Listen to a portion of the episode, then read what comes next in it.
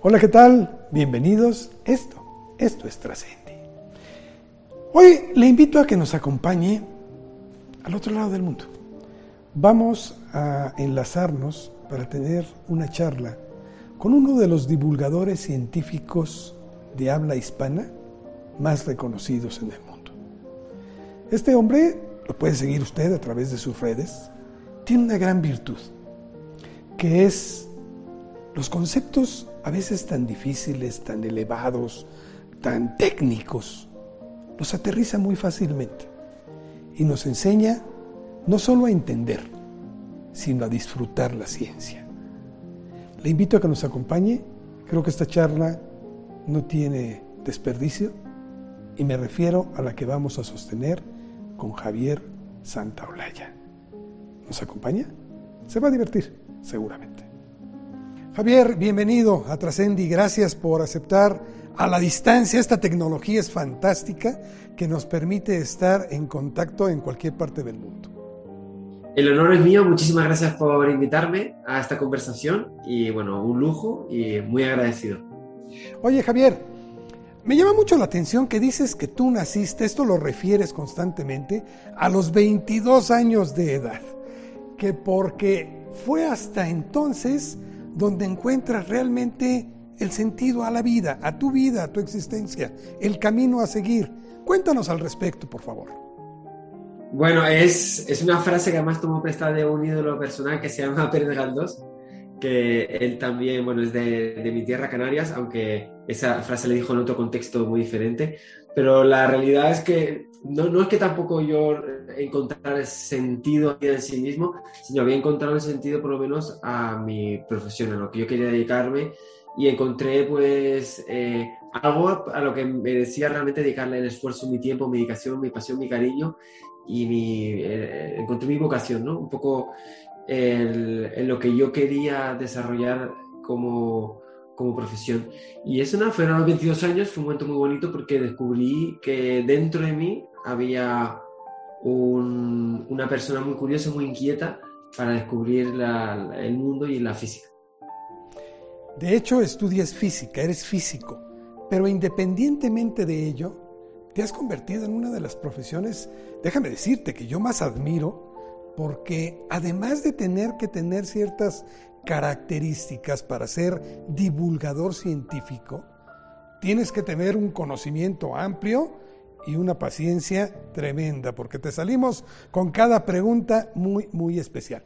Tú has dicho que la física nos ayuda a resolver los problemas cotidianos, pero la física elevada nos ayuda a conocer misterios. ¿Qué es esto, Javier? Es una cosa que me parece muy bonita porque realmente cuando se pregunta para qué sirve la física, pues se dice, no, pues porque los aviones vuelan gracias a la física, gracias a la física tenemos conexión a Internet, gracias a la física tenemos toda nuestra eh, iluminación, todo el sistema económico está basado en los principios de la física.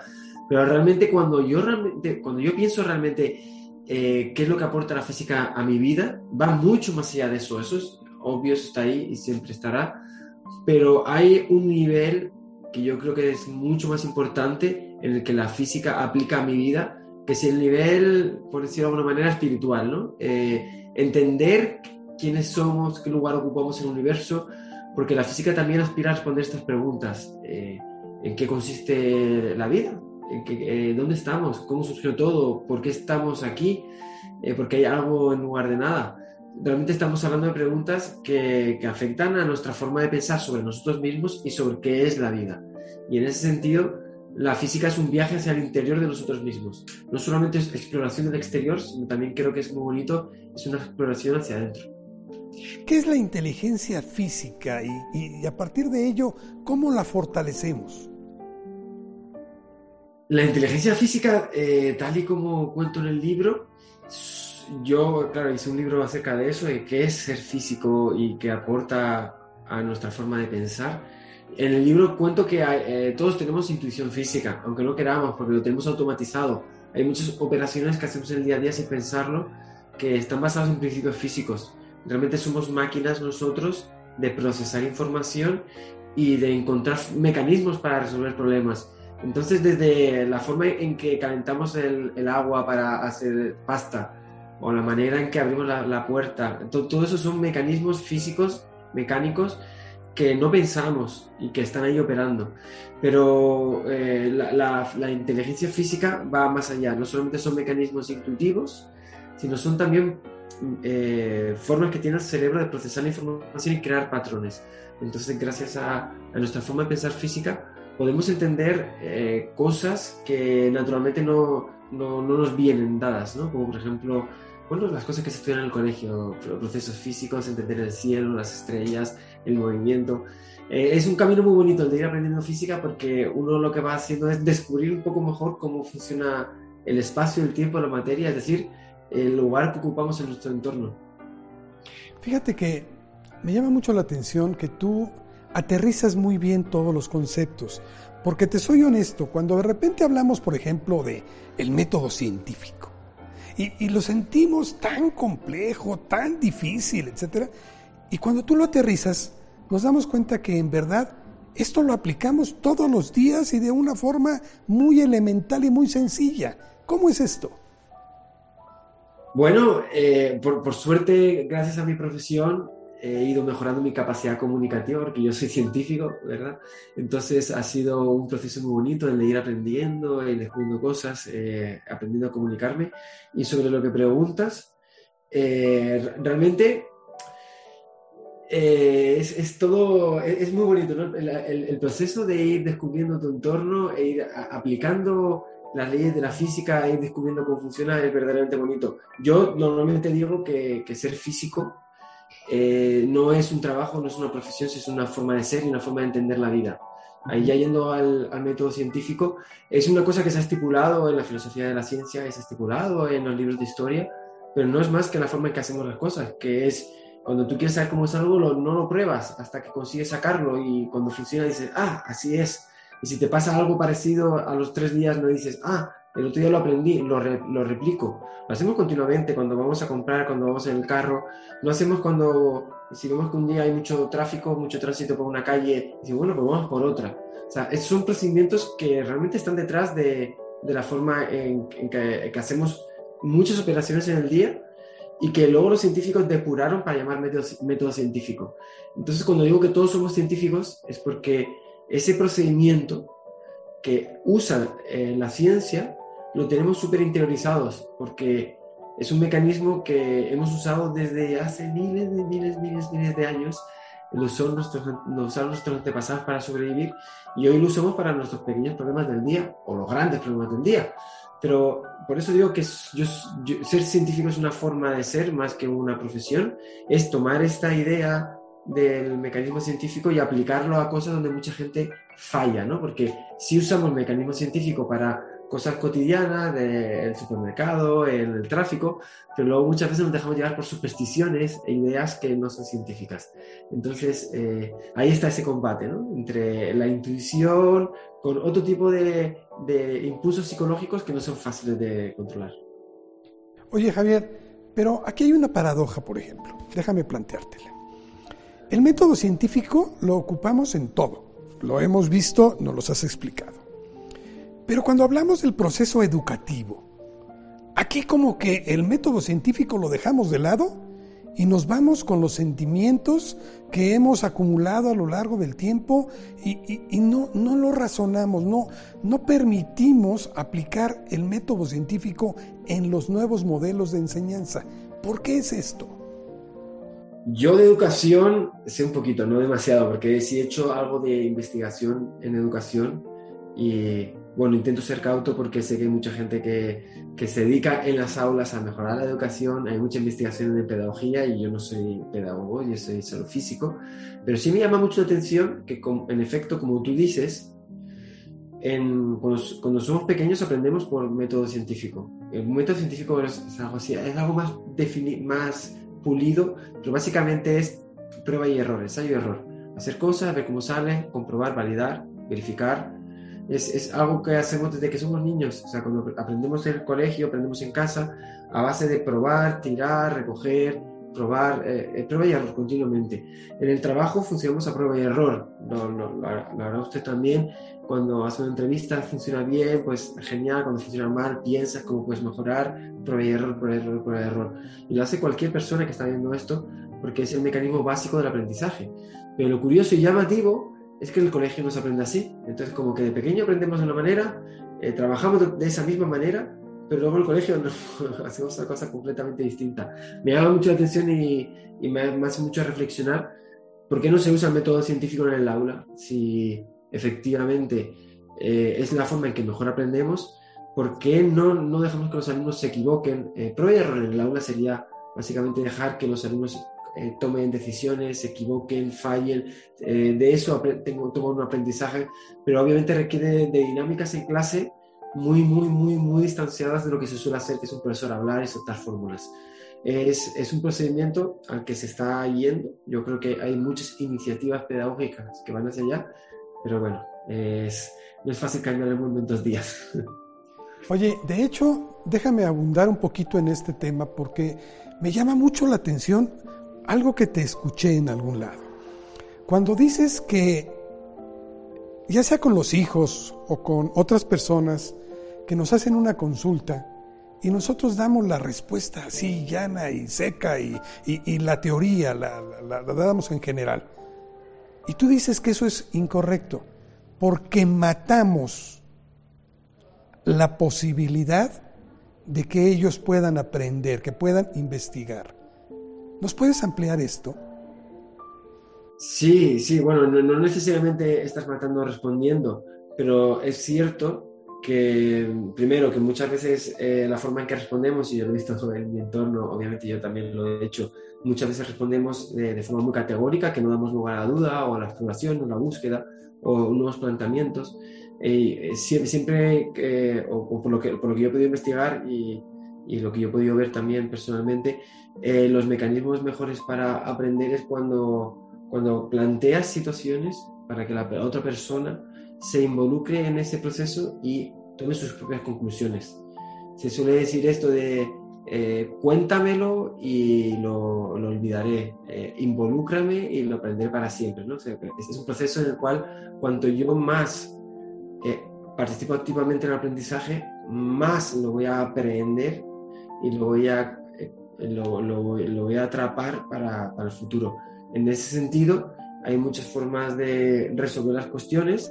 Si lo, si lo hago de forma pasiva, en el extremo más pasivo, pues obviamente eh, tendrá un menor impacto en mi aprendizaje y cuanto más me involucre activamente en ese proceso, pues más difícil, más difícil es olvidarlo. Cada uno puede recordar momentos en los que hay algo que se le ha quedado para siempre, generalmente suele suponer un esfuerzo emocional, implicación, eh, que hace que, que, ese proceso luego perdure.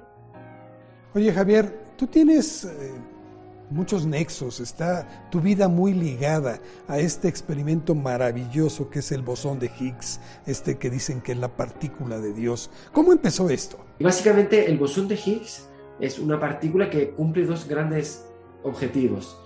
Es como una dos por uno, dos cosas por el precio de uno. Eh, la primera es que durante dos mil años se ha estado creando una teoría científica que responda a cómo funciona el universo y se ha creado una teoría muy bonita que se llama el modelo estándar, que responde muy bien. Está la mecánica cuántica dentro, están las leyes de Newton, está, está, metido todo lo que sabe de física, está metido ahí dentro.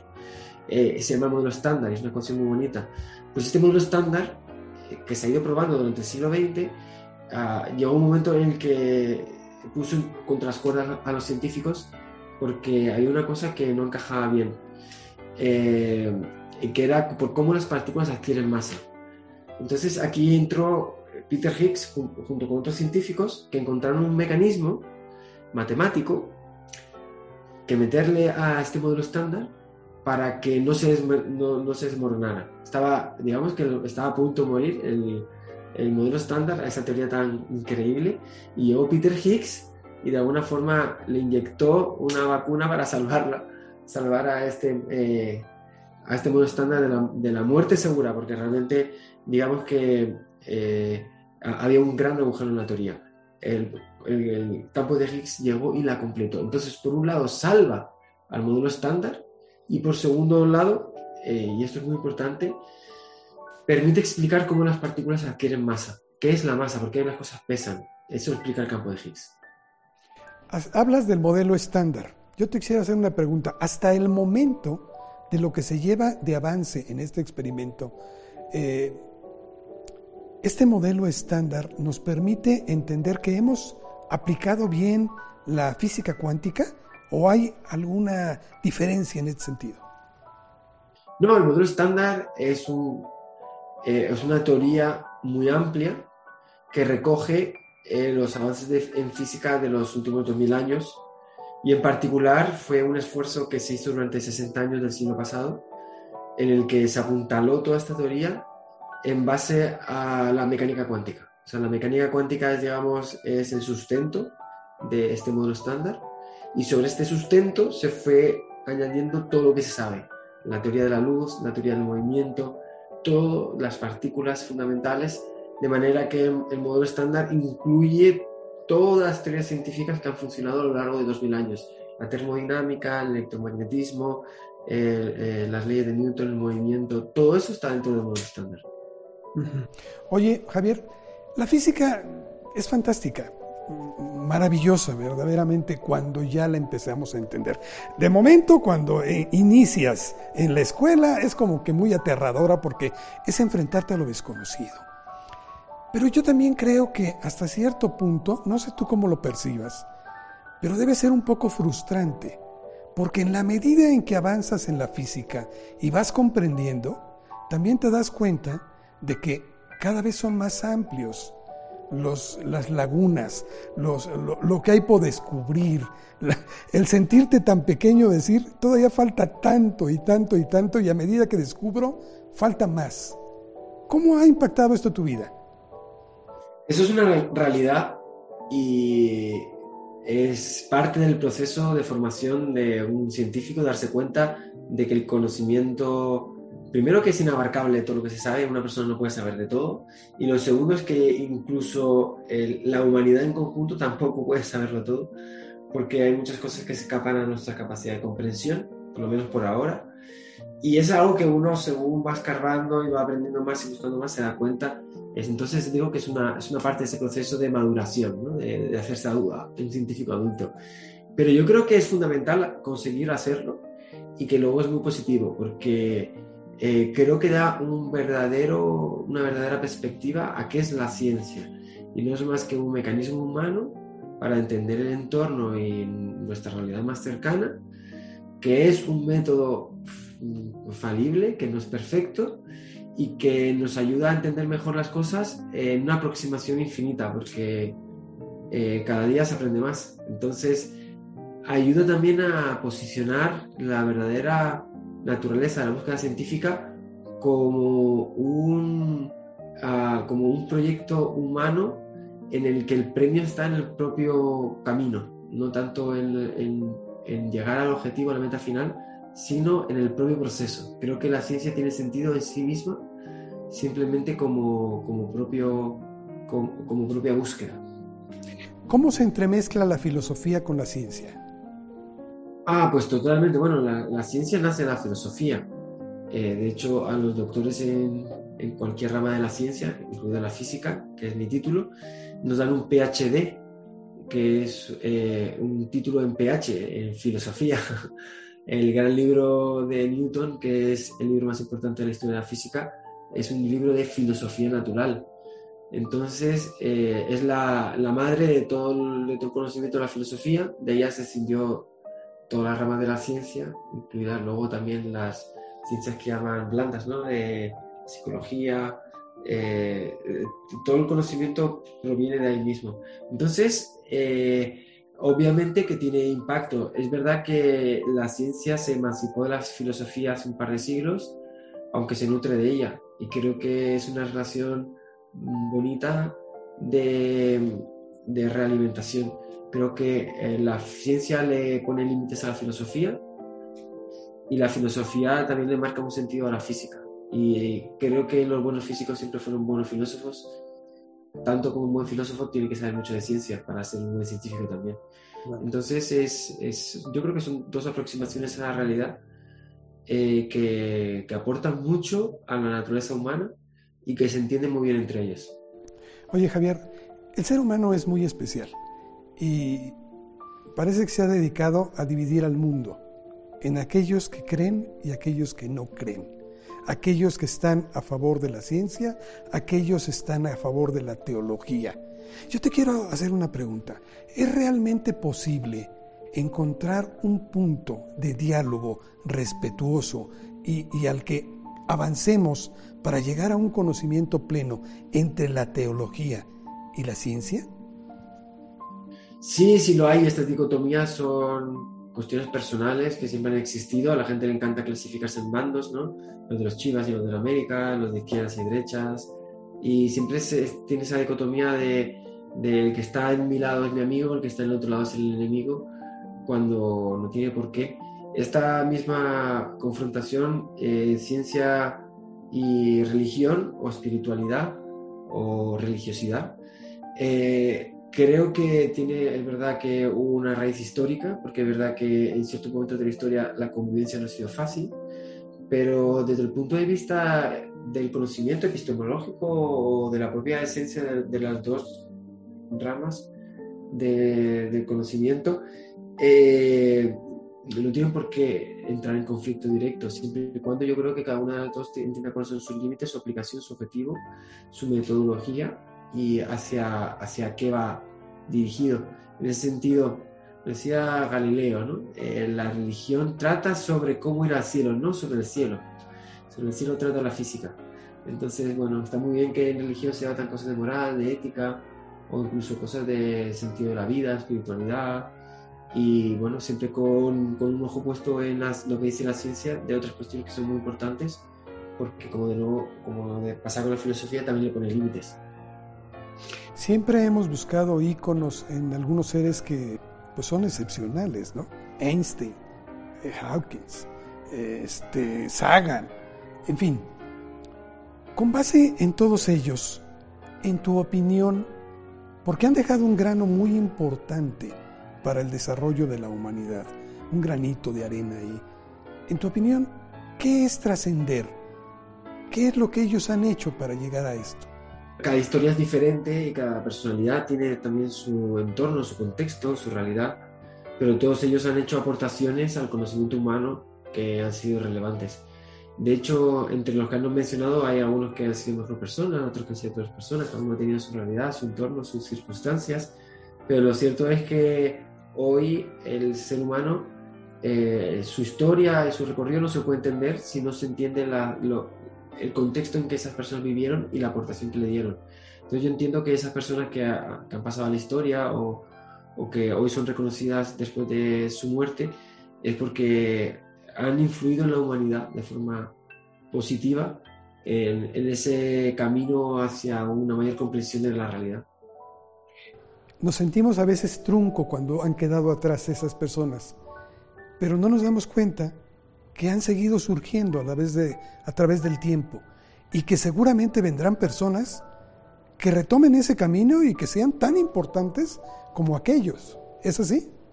Lo son y, una cosa que no hay que olvidar es que hay muchas personas anónimas que tienen un impacto muy positivo en el día a día, en la realidad, en la humanidad y que no son conocidas eh, con nombre y apellido, pero tienen tanto impacto más que tantas otras. Y en ese sentido eh, eh, hay, hay, que tener en cuenta también que ha cambiado mucho la forma en que se hace ciencia en el siglo XXI. En el siglo XVIII, XVII, XIX, incluso en el siglo XX, la ciencia se hacía en pequeños laboratorios, la hacían personas individuales con sus métodos y muchas veces se hacía con, con, con lo que tenían a disposición cerca de ellos era una, una ciencia muy individualista. El bosón de Higgs lo descubrieron 10.000 personas. Entonces, eh, obviamente ya no surgen esas historias del héroe solitario que en, en las soledades de su, de su casa o, en su laboratorio encuentra algo que nunca nadie antes ha visto. Ahora las historias son bien diferentes, ya no son tanto de nombres y apellidos. Y eso no significa que no se estén haciendo cosas como antes, con gente con gran talento, con grandes, grandes ideas y con mucha, eh, mucho espíritu de, de, descubrimiento. Lo que pasa es que hoy son más anónimos. Déjame hacerte una última pregunta, porque sé que el tiempo también apremia. Pero te lo quiero hacer desde el punto de vista de ese niño que dices que todos llevamos dentro, esa curiosidad que tenemos. Podríamos hablar contigo de muchos temas, de hoyos negros, de, en fin, la creación misma del universo, las teorías, el Big Bang, etc. Pero de todas estas, ¿cuál dirías, ábrenos por favor el, entendimiento, cuál es la más próxima de los descubrimientos científicos que estamos a punto de ver? ¿En qué se ha avanzado más en el campo de la ciencia en el mundo? Es una, pregunta muy complicada porque la ciencia es muy amplia. Cuando dices ciencia está la biología, está la química, está eh, la geología y por supuesto la física. Y es más complicado todavía porque ni siquiera, incluso dentro de estas ramas está obviamente dentro de la biología, está la biología animal, está la microbiología, o sea, hay, hay, muchas ramas de la física, está la física material, la física estado sólido. O sea, realmente la física, por suerte, está súper ramificada y cada área está empujando un poquito para entender qué hay más allá. Entonces hay que entenderlo más como un árbol con muchas ramas, donde cada hojita tiene su propio crecimiento individual, lo que aporta a que el colectivo suba, más que como un gran tronco que está ahí presionando. Entonces no hay una sola cosa que esté ahí brotando y generando conocimiento, sino que es un colectivo, es un colectivo de ideas, eh, cada una con su enfoque, su aporte, eh, empujando hacia, hacia allá, ¿no? a, llegar más lejos. Entonces, eh, todo, ¿no? Te podría decir la mecánica cuántica, la relatividad, la física de estado sólido, hay tantas y tantas teorías, y todas, pues cada una dentro de su entorno, está haciendo esa gran labor de, de extender el conocimiento humano. Por eso la pregunta te la hizo un niño. ¿En qué hemos avanzado más? Eh, ¿En qué hemos avanzado más? Pues yo creo que una de las cosas más bonitas que hemos conseguido en los últimos años es mirar al cielo con mayor profundidad. Entonces, si me tengo que quedar con algo, es que en los cielos están poco a poco, eh, quizás los dos viajes, ¿no? Hay un viaje hacia el infinito en el cielo y un viaje hacia el infinito de lo pequeño, hacia adentro yo creo que en esos dos viajes avanzado muy, mucho y ocurrirán grandes cosas también en los próximos años. Bien, Javier, ¿algo que desees agregar? Que espero que, que les haya eh, gustado la, la, entrevista y que eh, les guste mucho la física. Yo además eh, tengo una conexión muy especial con el público mexicano, voy mucho por el país y estaré encantado de recibirles y atenderles y ojalá en una conferencia pronto allí en México.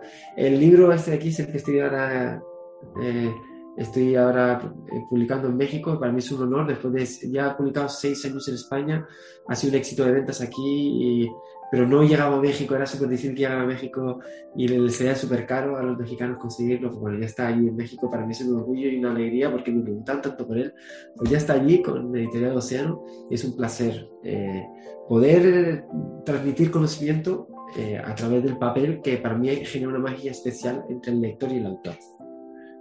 Javier Santaolalla, muchas gracias. Gracias por este espacio.